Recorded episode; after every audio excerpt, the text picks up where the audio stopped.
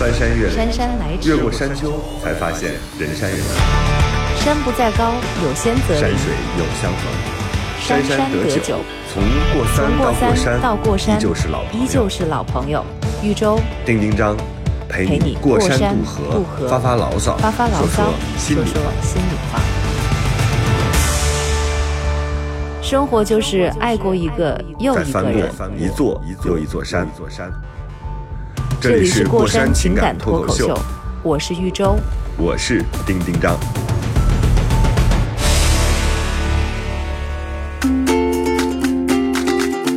Hello，大家好，这里是过山体感脱口秀 新的片头，对不起，我忍住会笑。新的片头，新的感觉。我是丁丁张。大家好，欢迎收听收听过山，我是豫州。然后大家肯定会觉得好奇怪，为什么过山情感脱口秀改成了过山情感脱口秀？嗯这个里边有很多的故事。然后我们的新的那个 slogan 和新的这个 logo 上已经都换了，是豫好喜欢州城。豫州城丁丁张乘以奇怪的人，所以我们今天也请来了一位奇怪的人，他是中央气象台的气象播报员徐东林同学。大家 X 好同，学，我不是说好了不要说气象播报员吗？说气象主播会稍微洋气一些，气象主播需要具备什么样的特征呢？就长得好长得看呀。好看。你看，公认的。对啊播音员，播音员不需要长得好看，只要把清楚的播报天气就好了。不是然后形象都特别好，形象都得就比较舒服一些吧，对吧？不能说别人就不好看。对呀、可惜我们节目是那个是录呃声音的，大家看不到，可惜了了。大家先从声音上感受一下徐松林吧，因为我们现在呢，等于是呃豫州和丁丁张两个人在给大家做这档节目，然后我们会定期不定期的改换一些嘉宾，这样的话呢，我觉得会有一些新鲜的空气吹进来。嗯然后现在。现在那个徐桐林呢，因为之前他也是我们过三的忠实听众，所以当我们开始筹备新节目的时候，他就说他要主动请缨来。然后我当时就觉得，我们好像也没有请过这种特殊职业，特殊职业，这什么叫特殊？职业，你这话说的，就是这是有什么有什么见不得人的地方吗？所以你能先回答一下，就是我和很多听众的疑问吗？就是气象播报到底准还是不准啊？为什么我每次我们带伞的时候好像都没有下雨？其实严格来说，就是严肃一点来说哈，这个目前准确率还是挺高的，有达到百分之八十多了。但是就是因为大家觉得，哎，好像准的时候就不太会在意这件事情，不准的时候才才会去把这件事给扩大，就觉得哎呀，怎么不准呢？怎么样，对不对？准的时候怎么不见你说话呢？对不对？我记得有一次我在直播节跟等目当中还说公了这个事儿。交一样。对，嗯是这样的。我觉得就是你你总是对那个错过的公交车嗯念念不忘，然后你对那个准时，你到了正好那个公交车打开门，你上去，然后。那个我就在下边笑说你又坐公交了，是不过不过，我觉得是不是有个地儿得澄清一下？气象播报员他只播报测的结果，又不是他们去测天气，那不哎呦，我要应该是？哭了。对，是这样的，就是就是对那些所谓的结果，它是有很多的气象专家去研究，对啊，去气象得出的结论。对，然后我们嗯是把它播报出来，就是我们相当于是气象台的主持人。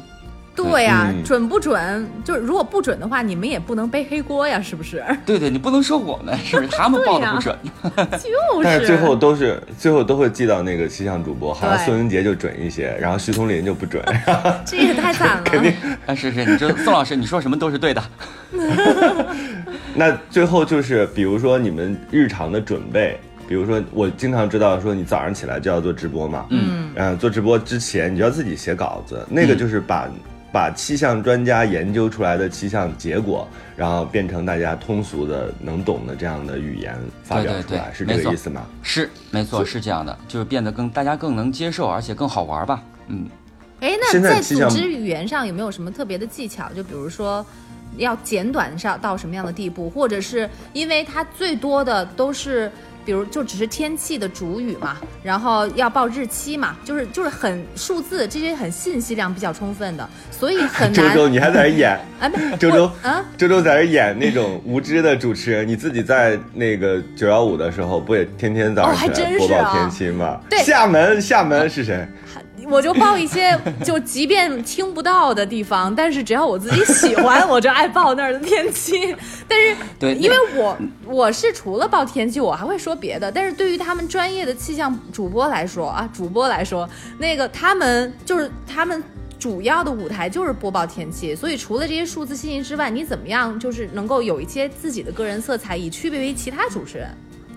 嗯，就是怎么样给自己加戏呗，是吧？哎，嗯对对对对对，嗯，因为就刚丁丁刚说的一样嘛，就是我做的主要是二套的第一时间，也是直播，所以就是它的那个定位就是比较的民生，呃，比较的就是体贴，所以呢，就是我的文稿写的时候就加入一些很多的，比如加一些段子呀，加一些最近发生的一些热门话题呀，然后和天气有关的，就会觉得更加生动一些吧。至于除了这个之外，我们其他还有什么体育天气呀、旅游天气呀、什么、什么什么什么财经天气啊，一些我不太懂的一些什么股市天气呀，财经，财经，财经天气，在家里说今天下雨，大家都在家里看财经就好了，对不要出门看。思，是。你们以后要加一个爱情天气不？对呀、一听就不靠谱，好吗？你们你们就做这个就好了。情感天气，而且，而且我那天我在有一个困扰啊，就是我跟一个朋友，我说一下雨的时候就特别想喝点小酒，然后看着外边那个雨淋下来，觉得特别惬意。然后我就一直在跟那个朋友说，我说北京下一次下雨的时候呢，我们就约一场酒。结果一看，就是天气不是有那个未来多少多少天的那种天气嘛？看了一下，未来四十多个天都是晴天。你们得多不想见对方，才才约定这样的，才做这样的约定啊！北京太难下雨了，对，北京太难下雨了，所以如果每天都是晴天的话，那你今天和昨天的那个稿子是不是稍微改一下就可以了？还真是啊。嗯，因为我们不光说北京啊，因为说全国啊，咱们国家地大嗯物博，总是每天会有一些不同的天气。如果真的是，比如说今天和明天天气差不多的话，那就硬着头皮 想一些其他的新的话题。嗯，那柳絮什么的这些，就是污染啊什么的这些东西，也会在你们的这个涉猎范围当中吗？柳絮这个属于环保部，不是我们气象部门的事儿，而 这个必须要说清楚啊，要说清楚啊。今天就等于是澄清了，是吧？澄清对对对，了很多东西。炒白大会。准备衣服什么的，会不会想着要配合一下当时的天气啊，或者什么的，就是做一点趣味的那种搭配？就是衣服其实比较枯燥，就大部分的啊气象主播好像基本上对男生都是西装，但是我还好，因为我刚说了嘛，我们这个二道定位是那个民生，然后财经类的，所以、对我几乎没有穿过西装，基本上都穿针织衫啊、衬衫啊什么，特别舒服。那你有没有尝试过？就比如说今天下雨，我拿一把雨伞进进这个，这个我曾经好像不太允许然后如。果对是冬天的话，就是我穿的厚一点，能呃就是，央级媒体还是没有，央级媒体还是没有，就起码我不知道对方允不允许，但是我们不太敢去做这个尝试。哦其他的平台做过，对，其他平台做过。我看到过一些美国或者是是。那个欧洲的一些天气气象播报员，一个是他们用运用了非常高的这种技术，什么 V I V V R VR 反正就是很很呃后边是非常实景的这样的状态，然后同时呢，他们也有很多情绪和就是简直是个演员，你就觉得最好看的就是天气预报那一段。因为那个你能看懂，其他新闻看不太懂。你说那个实景，我突然想起来，其实，在那个演播厅的话，它后面是一个蓝布，对不对？现在是绿布了，啊啊，对啊，绿布，反正它就不是我们但是上面也没有屏幕上看到的。对吧你是怎么这个在最开始能够配合、能够找准那个位置的？难吗？你花了多长时间？玉玉州，你连这个都不知道是吗？改天来我们参观一下。我我不知道，就是你前面是有屏幕能看的是吗？呃，我们不是，前面是摄像机，两边是啊有两一个、两个屏幕，就两侧。我们在往啊左转、往右转的时候，你看起来我是在看在看背后的那个绿布哈，其实我在看两边的，对，其实是在看两边的那个电视屏幕。那也比较难准、是合啊。成效果，对呀、就得练呀。是反的，对不对？那对，相对是反的，而且纸图的那个走走位也很奇怪，反正就是你得来，我我教你感受一下，你就明白了。所以这个行业也有进阶什么的，就是你之前是一个气象小白，然后随着你播报天气的时间长短，然后你就有可能成为孙文杰老师，也可能一辈子你都达不到不能这么说，不能说一辈子应该都达不到宋老师。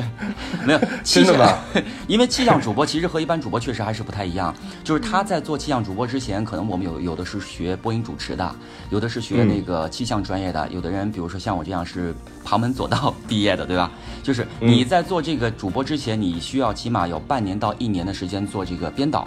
从编导一步一步的，你能够撰写文稿，对气象其实是有一个基本的了解，然后再去试一试做主播，一步一步来的。嗯啊，嗯，啊，所以你就打算是一直一直做气象主播了，因为你不是前面就是也经历过很多的那种变化嘛，就是很其实很多才多艺。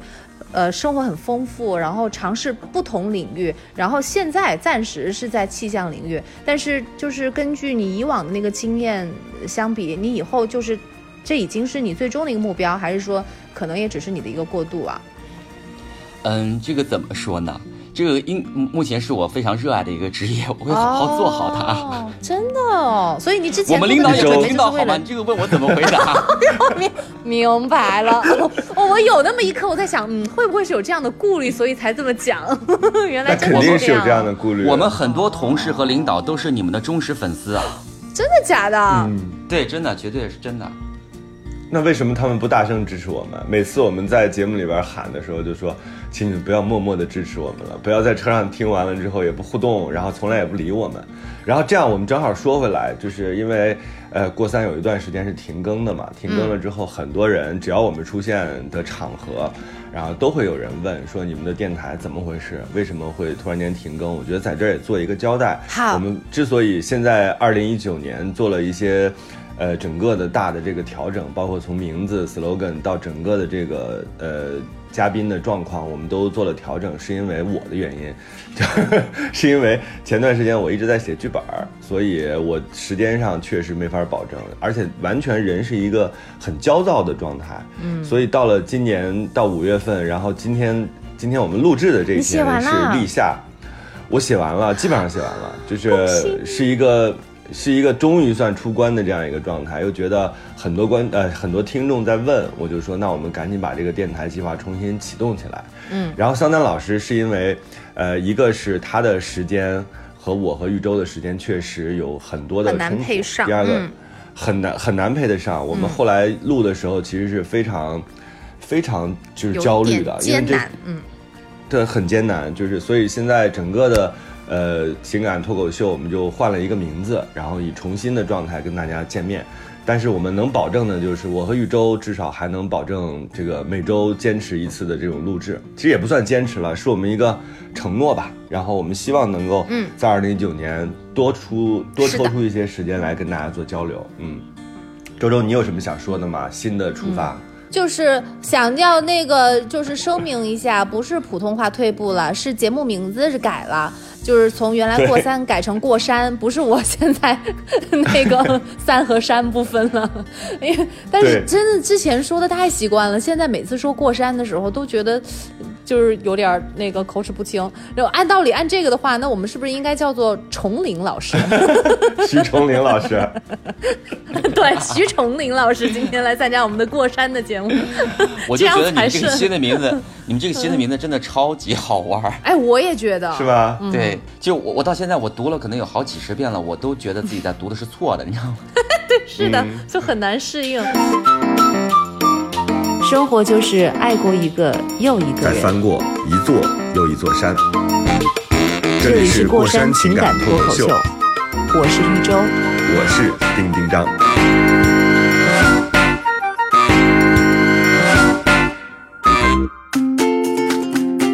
这这个名字，一个是跟前面的又不是太远，另外的话，嗯。它更贴近我们的主题，或者是我们想聊的东西，你不觉得吗？就是对，每因为之前是那个酒过三巡嘛，酒过三巡就觉得，哎、好像过了三之后，整个一个人对另外一个人，一个人对一件事情，他整个的那个看法会有一个迭代的更新。是但是我觉得过山呢，是就像你爬过一座山一样，就是你像我去年，我觉得去年跟今年我最大的变化就是我去我去年是完全不不运动的人，然后现在开始，呃，就是每天坚持运动之后，我就觉得好像翻过了一座山。但你真正的翻过这座山之后，你看到的那个世界，包括你的体会，你自己对待运动这件事情的看法都会有特别大的变化。所以我经常会跟一些我的那些求助我的那些小朋友问，比如说他们在呃职场当中遇到了问题，或者是他们情感上遇到了一些问题，我说你们真的不要着急，就爬过去就好了。是的不管你现在有多痛苦，然后当然这个呃四十多岁的人看待这个情感关系会比较悲观。我说也嗯别太幸福，就是总会爬过去，爬爬过去的时候，你会到另外一个阶段。嗯，也许有可能，你看周周现在有可能就是下坡，半年都没有。没没有，你现在情感状况怎么样？不托您的福，现在还挺好 真的很好吗？啊。我为什么要说假话呀？我一直对那种持续比较久的感情有一些质疑，因为我老觉得两个人那个现在才一年多呢，一年多不是到了一个疲惫期吗？不疲惫吗？那是跟不合适的人。又开始了啊！又开始对的了人理论啊周周，我我代表广大听众问一下啊，脑脑最近一次说我爱你是什么时候啊？啊，我们天天都说啊，哎呀，就是你还这么腻歪？那徐松莲，哦你是不知道天哪他们他们俩是把那个“我爱你”当句号用的？就是比如说老公，你为什么没有冲马桶里的水？我爱你。就这样的话，你能缓解很多伤害。是这样，我有的时候，因为我最近呃有几个朋友也会跟我讲他们情感上和婚姻上的事情，我有的时候在听完他们讲这些，因为就是也是挺多变化的吧，就是像有一些翻过一座山，然后现在在走下坡路的，然后会讲到他们现在的一些遭遇，然后和他们一些你是讲。Apple 吗？翻过了一座山，又翻过了一座山，是翻过了真的山，去旅游了，他再也没回来。Apple 的话，哎，等等到时候能说了再说。哎呀，他现在是不是我这样讲，嗯就相当于已经讲了？哎呦，该怎么办？你提到我不管，我我只能先说到这儿，等等那个能够。嗯，能够说的时候，然后再跟大家说那个消息。我不是不是他，不是他，是我其他的朋友。我我能我能分辨出来，你知道为什么吗？嗯是因为每个恋爱中的女孩，第一她的精神状态不一样，就是她整个的人的那个眼睛啊是发亮的，这是一个啊真的第二个是他自己比较注重妆容和服装搭配，然后第三个一直都很她发注重啊。没有，他现在格外的注重。然后第三，他自己即便是带父母出去，他也要发九宫格的图片。而且你知道他已经到什么程度了吗？嗯九宫格长图，我明白了，一张都不浪费是吧？一张都不浪费，每一张都是点开了之后齁长的一张图，就是哦是带主题的。我想 Apple 一定是在各种情况之下跟某些人，就是说，哎，我在干嘛？天哪，你你好料事如神哦。这个你我们之虽然什么都后再讲。没有说，我什么都没讲，我我啊我拒绝，我拒绝再接着顺着你，我这是掉到你的那个陷阱里头去了。对，就是其他的。然后呢，我从别人身上。我就会感叹，就世事难料啊，就是充满了各种无常。然后我在这种时候，我就会就可能没有前后没有任何内容，我就会跟脑脑发一个，然后我就会跟他说我爱你，就是这样。嗯，嗯，但我们不是说我爱你，就是他有他的昵称，我有我的昵称，然后我就会说我、嗯我，哎呀，该举个什么例子啊？就是就很普通的那个，嗯、宝宝爱爱爱亲爱的，就是类似类似于是这样的，就这种感哎觉妈呀！对对对，然后他也会讲出来，他也会给哎我回就讲出来，你们一年之后的昵称是什么？不得了吗？嗯，不要，太抠了，我怕你太们抠了，笑我。幼稚。宝宝爱读你说。没 是这样的，因为哦对，宝宝爱脑脑，一类似这样，然后脑脑他就会回来说脑脑也爱宝宝，就是这样的，然后啊、然后我就放心了，就是就是就是这样，怎么讲？对，你看嘛，你看嘛，就是对于别人来说，你没在那个情境里头，你可能会觉得接受不了，所以我不轻易跟别人讲昵称，因为他们领我听。这种，我听这种恋爱故事有什么感觉吗？就是吃苦瓜，就是你知道吃的时候会很难受，但是你又很想吃，所以就吃一口难受一口，就这种感觉。比如说，但我会我就特别想听，你要想听什么？我就特别想。特别想听你俩到底用什么样的昵称称呼对方，但是一落实到具体的人，我就觉得特别恶心。对呀、就是这样的，因为因为你毕竟不是当事人，你不是我，也不是他。嗯，但我觉得，就是真的说“我爱你”这个词，我以前也会觉得，哎呦，好好腻歪。然后我，但我也会很羡慕。但我现在就是自己会说的话，我是很自然的说出来的，就不不是觉得嗯特别的刻意，所以也没觉得特别的腻，或者是觉得不合时宜，就觉得当下就想说这句话，就是这样的。嗯你们，哎，崇林老师是是现在是什么状况？我楚林我老师，楚林老师目前是单身，哦，目前是是单身。对外的人设，对外哦人设对对对人设。是单身，对。我觉得很 很有必要，就是我们的嘉宾在一开场就要讲讲现在是处于人生当中的一个什么状态，不然的话，对，是吧？我这个我还以为崇林老师如果跟我同同样状况的话，我们来同一个战壕呢。但现在的话，哎，我看样子你们俩得 得要跟我对着了。有没有没有没有。其实我楚林老师属于那种内心有一个就是老夫老妻的状态吧？啊就是我和我们家的小狗狗是吗？对。其实我是这样的宇宙，虽然说我目前是单身哈，但是我是站在你这一个战壕的。对我对丁丁章的很多的对于感情的认同，我是不认同的。哎，我跟丁丁章 很多哦感情上的认同是很相似的耶。那对啊，是这样的吗？哎哎，就是我们表面不和，但我们内心太和了，嗯就是合到一塌糊涂，合到需要别人去拆分。我觉好吧，得我的意思是说，比如说你。刚才对你刚才说你和脑脑的这个相处状态，我觉得特别好啊，挺好的呀，嗯，对吧？丁丁说他受不了，我就特别受得了，我好羡慕啊。但你会，你刚刚不是会觉得说说我爱你会有点儿就太多了吗？就是会，黏腻吗？嗯，就是你成为习惯之后了，你们习惯就好，你们开心就好。嗯，原来是这样的。对呀站在我这边我呀。我我最近见到一对情侣，他们也好像两年了吧，嗯差不多两年了。然后一直我就觉得女孩是那种就是东北女孩，就凶凶的，但其实也很甜了。但是她自己对待男朋友的方法，可能就跟玉州这种不一样，就是它是两种表达模式。玉州这种呢，就是说我想什么我要告诉你，甚至我要。就是用一个我喜欢的方式，就是修饰一下告诉你。然后那个女孩呢，显然也是经过修饰的，但是她是去掉主谓宾，她是去掉主谓宾。比如说玉州就说：“亲爱的，吃饭吧，我爱你。”然后这这是周周的表达方式啊。嗯。然后我这个东北女孩呢，她就会说：“吃饭。”没有哦，没有主语，没有谓语，没有宾语，就是反正她就是这样一个状态。然后，但是今天我特别感动，因为那男孩前两天离职了，离职之后呢，今天早上起来九点多钟，因为我们三个其实是有一个群的，很多时候我们仨聊天就在那一个群里。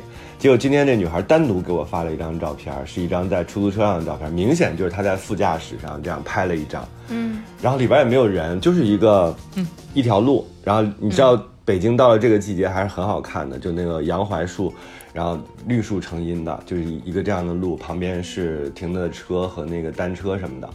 然后他就给我发，他说我的大臣儿啊，对不起，不能说明。他 他说我的宝宝今天去上新的公司上班了。啊，就这一句话，其实让我特别感动，就是那种那种感动，你知道吗？就是很多情感，它其实不是说非得对着那个人的，他对其他人讲的时候，反而是更深情的。这个让我觉得，哎，啊，原来情感是这个样子，就透着各种甜蜜。对对对，他后来还给我写了一句，他说希望我的我的宝宝就像那个说，真有一种老母亲送孩子上幼儿园的感觉，希望我的孩子在这个新的学校里边不受欺负。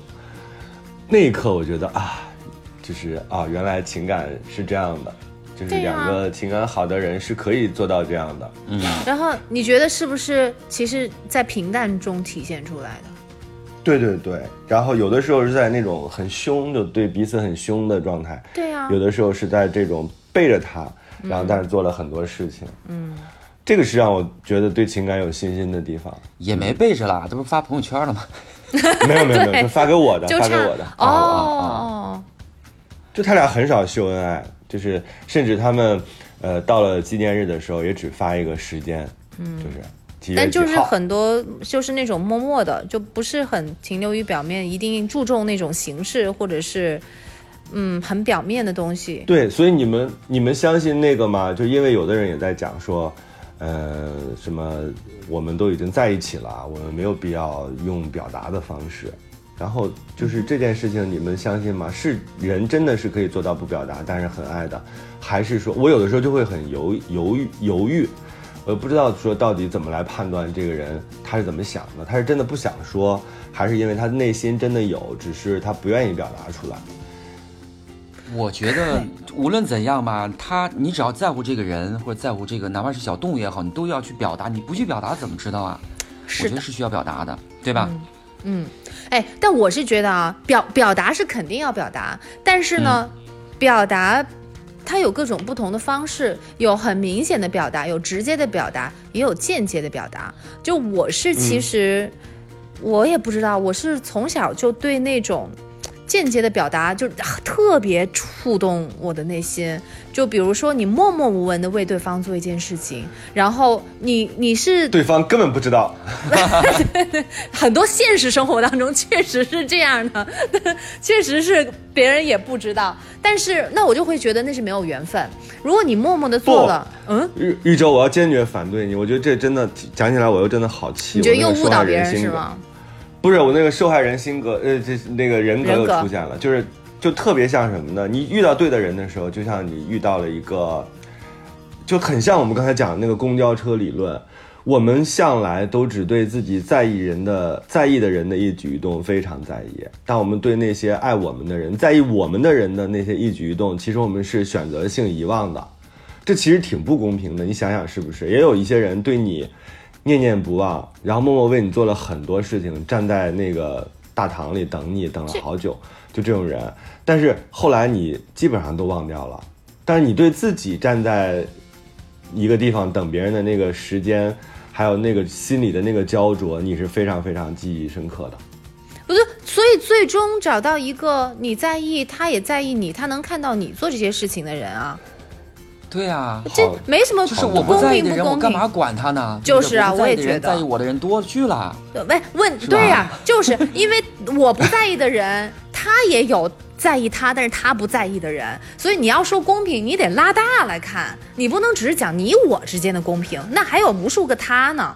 那那样的话，其实最终是公平。如果一定要讲公平的话，而但我觉得实际上往后退一步，感情它其实就是不讲公平的。它不是、不是在这两个人，不是在有限的人数范围内，甚至也不是在这一辈子里面去讲的公平的。你要放到无数个轮，不说轮回，你放到无数个人生、无数无数个辈子里面，我我相信最终一定是公平的。它就是，它它就是，它就是能够再找不回来。但是你现在的那种，你现在的付出目的不是为了最后能够公平，然后我我付出多少，我最后能够从他那得到多少，不也不是算计这个的。我相信你，尤其是很多人也都会经历一个这样一个阶段，就是你一定会爱上一个不在意你的人，你你就是得要做这种默默的付出，然后你才会才会去懂嘛。就以前不是讲过说，我要先先学先被爱，然后我再学会爱别人，然后最后才会找到一个相爱的人，是是这样说的吗？我都不记得以前鸡汤怎么说了。我后来发现，就是说很多时候也是这样，你得经历过那种种种之后，你可能才慢慢的对爱有一个概念，然后你才找到一个适合自己的一个标准，你才能够准确的找到那一个最终合适的人。我觉得他其实是这么去解释的，而不是说一定要失恋多少回啊，或者是一定要、要爱上一个不该爱的人。嗯，都是碰巧了。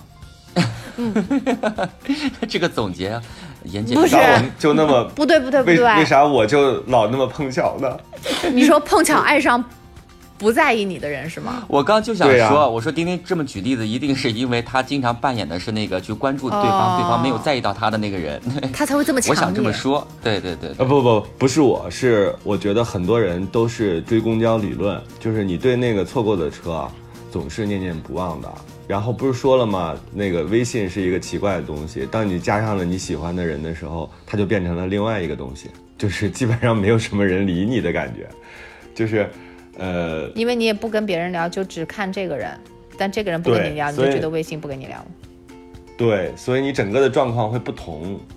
这种情况，徐桐林老师，你现在到了这个年纪，你还有吗？我我这什么年纪？到了什么年？我还小好吗？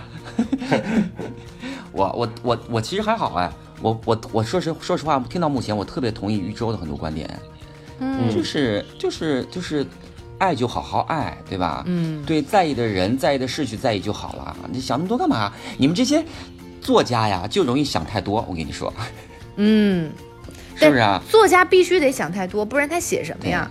他中间一定得要。不像咱们都比较闲，是吧？生活就是爱过一个又一个人，再翻过一座又一座山。这里是过山情感脱口秀，我是玉州，我是丁丁张。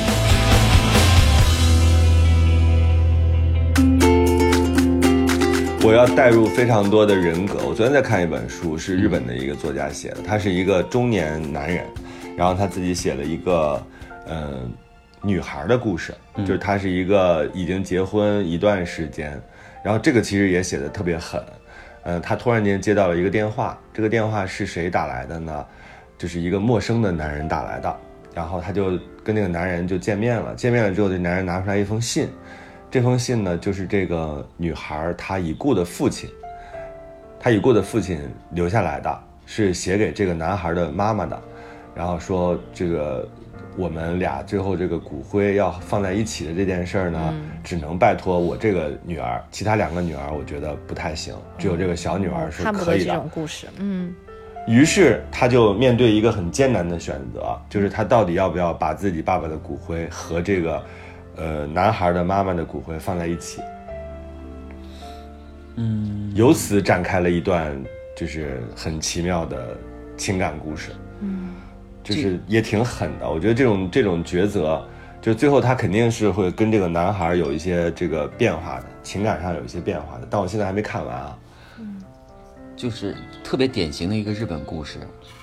对，嗯。但是我们面对面对这个父辈的情感的时候，我觉得我们常常会忽略掉，他们也曾经和我们一样的。对吧？就是他们也有他们自己的过去，有他们自己当时很炽烈的那个时候。嗯，但我往往把他们忽略了，忽略成他们就是爸爸妈妈，就是长辈，就是已经没有情感的，就一对老夫妻，就这样的一个状态。什 么叫没有情感的老夫妻啊？感觉像是没有情感的老东西，感觉感觉好凑合哟。但是我也不知道为什么，就是父母那一代人给我们的感觉好像就是容易。容易，嗯嗯，我对我在我在找词儿，好像就好像就是这种感觉，就是，哎呀，嗯，好像是该怎么说呢？这这话没法说的漂亮，我现在词穷了，感觉就是，嗯，不像我们那样更注重感性吧。是吧？好像不注重，没有那么注重情感，嗯，还是说注重吧？他们只不过是因为那个特定的年代，所以他们比较压抑自己内心真实的情感吧。对呀，所以我就我就不知道为什么，就是给我们的印象应该是这样的，就好像好像哎那个人是单身的，然后这个人是单身的，就很容易凑到一起去。但不像我们，就是我们是挑来挑去，然后又这个要就是可能又要看得顺眼，然后那个又比较匹配，然后心内心上我们能够灵魂上能够对话，好像他们没有不就父母那一辈没有我们这么多这种要求，感觉是这样的啊，就是觉得他们很容易，好像也没提太多的条件，然后就到一起了，然后到一。起之后可能有一点磕碰，他们也不觉得那是事儿，没有我们那么多事儿，就就觉得哎也能一下子就过一辈子，过到现在七老八十，儿女长大了，他们好像看着你说你说那个很热烈吧，也不是，但是没情感吧，但是又又又能够在一起生活这么久，也挺不容易的。那也也也不会不至于特别不合适，不然的话怎么也能去忍一辈子啊，是吧？所以我就我就觉得父母这一代的那个。感情的模式挺挺不一样的，嗯，还是说只有我们像我们这样的人，或者是像听我们电台的听众朋友，就是更加注重情感关系啊，或者自我的成长啊，就是这种，就是我们更把这件事情当成生活当中的一个重头戏。我后来慢慢观察，我后来发现说，其实成年人的淡漠不是淡漠，它就是一种情绪稳定。嗯，我们可能现在在很多小孩当中，我们也变成了那个情绪稳定的人，就是我们这个节目的主旨。你翻过了很多很很多座山了，就是你已经看过一些风景，你也体验过一些，就是从山上下来或者是攀山的时候那种痛苦。嗯。它慢慢的就会让你的情绪变得比较稳定，所以显得整个人很淡薄。我现在就变得很淡薄。爬的时候也没觉得多艰难，到山顶也没有那么多感慨，然后下坡的时候也没那么多抱怨。你就因为因为这好像也不是第一次了，是吧？你就是说有抱怨，下坡的时候下坡还是会 怎么这么快就下坡了？那怎么办呀？你不下坡，你下次你你现在早点下坡，之后就早点再爬上坡呗，就早点到山哎呦，顶呗。我我觉得人生真的好无常。我昨天在跟那个阿姨聊天，阿姨在家里打扫，我就跟她说：“我说阿姨，因为我们俩很少聊天，她一来我就躲出去，我就去健身了。嗯我就说阿姨你。你今年多大呀？阿姨说我五十二岁。我说哎呦妈呀，才比我大不到一轮儿。但是你知道我内心，我内心一直把她当成一个很长辈的长辈，因为她会就很她消费状态，然后呃看待生活的方式，然后讲话的方式，还有照顾人的那种方式都很妈妈，所以我自己内心又没觉得自己有多大。就包括我跟教练什么的，这种沟通都是属于很同龄，因为教练才二十多岁，你想想，就是我自己一直觉得自己是二十多岁，然后我说我说阿姨你多大？阿姨说我说你，而且我特别有那种居高临下的那种，对对我不是那种那种雇佣者和被雇佣者那种居高临下，我就是很正常的在问我说阿姨，阿姨在那擦花。对对对，阿姨在擦花瓶。我说阿姨，你现在还有什么愿望吗？就明显是那种少年人 对老一辈的。阿姨说：“哎呀，我能有什么愿望啊？我就希望我儿子好，然后希望自己身体好。”然后我说：“哦，原来老年人是这样的愿望。”我说：“你多大呀？”他说：“我五十二岁。”我说 我：“就没敢我我就没敢接下一句。阿姨，我四十，我四十二岁，就是这种。突然间到了四字头，发现哎呀，原来已经跟别人拉不开距离了。为什么下坡这么早啊？同时，哎，你你虽然你说是拉不开距离，我觉得这反而是拉开了距离，你不觉得吗？就是嗯我再次你的这个例子，我觉得数字真的就不算什么，就其实是一个人的生活的状态和生活的轨迹决定了这个人处于人生的哪个阶段。你你、嗯其实你晚结婚一年，你可能就真的就年轻就延迟延迟了一些，但也不是说结婚一定一定会让你变老，只是说，呃，那种年轻心态，嗯，哎，对对对对对，因为年轻更多的是一种没有安定下来，然后是嗯更多变，就是这个这个对于嗯我们来说，年轻是是是这种感觉的。然后结了婚之后，虽然不是说一定会步入老年状态，但这真的就到了你人生的另外一个阶段了，真的是可以这么讲。就你不再是像单身那种，你想的那些东西不会那么的，嗯，那么的。无序，是就是会，你就我觉得年轻单身的时候可以很乱，我我很跳跃，我今天一会儿在这儿，我明天一会儿在那儿。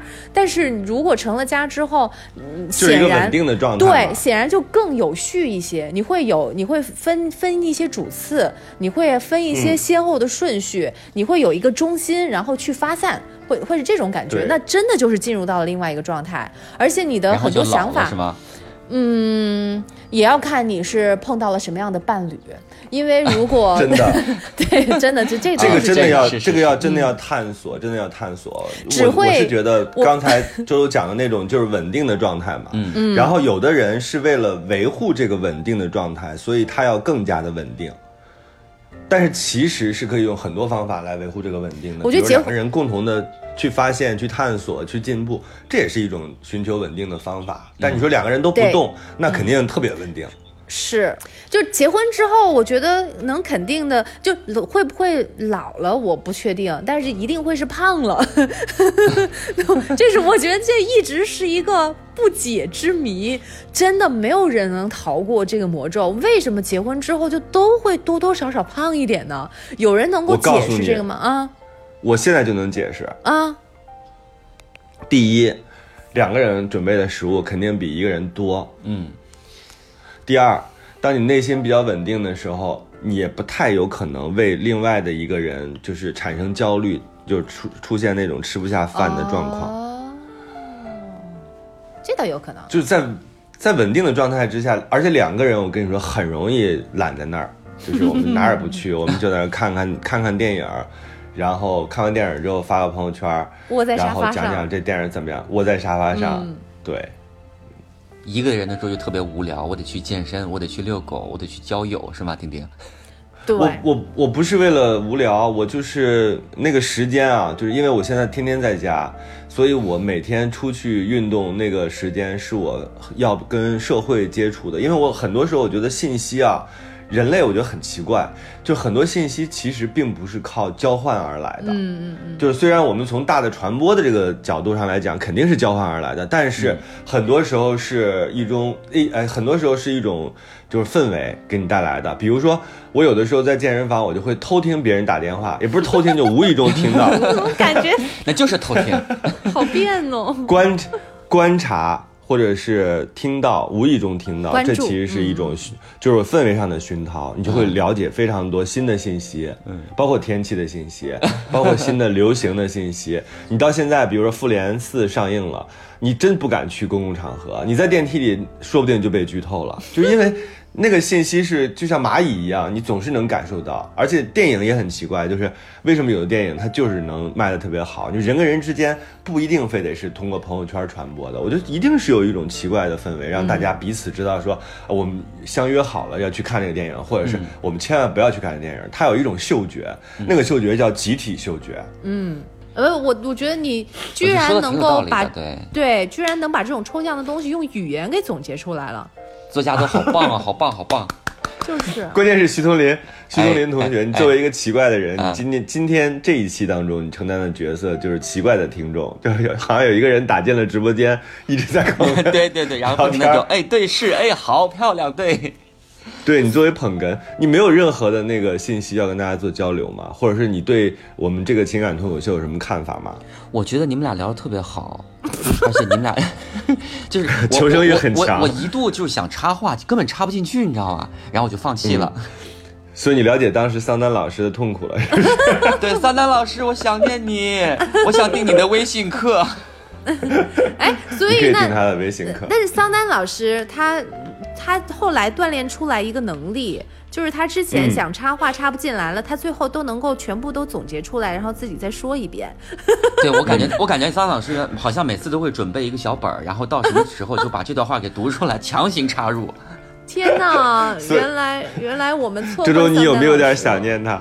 呃你有没有点想念他我们我们错怪他了，原来我们是真的，新一季我们嗯，新一季我们找机会邀请三三老师回来吧，回一下炉，看看他什么样的状态。好啊，找他有空的时候。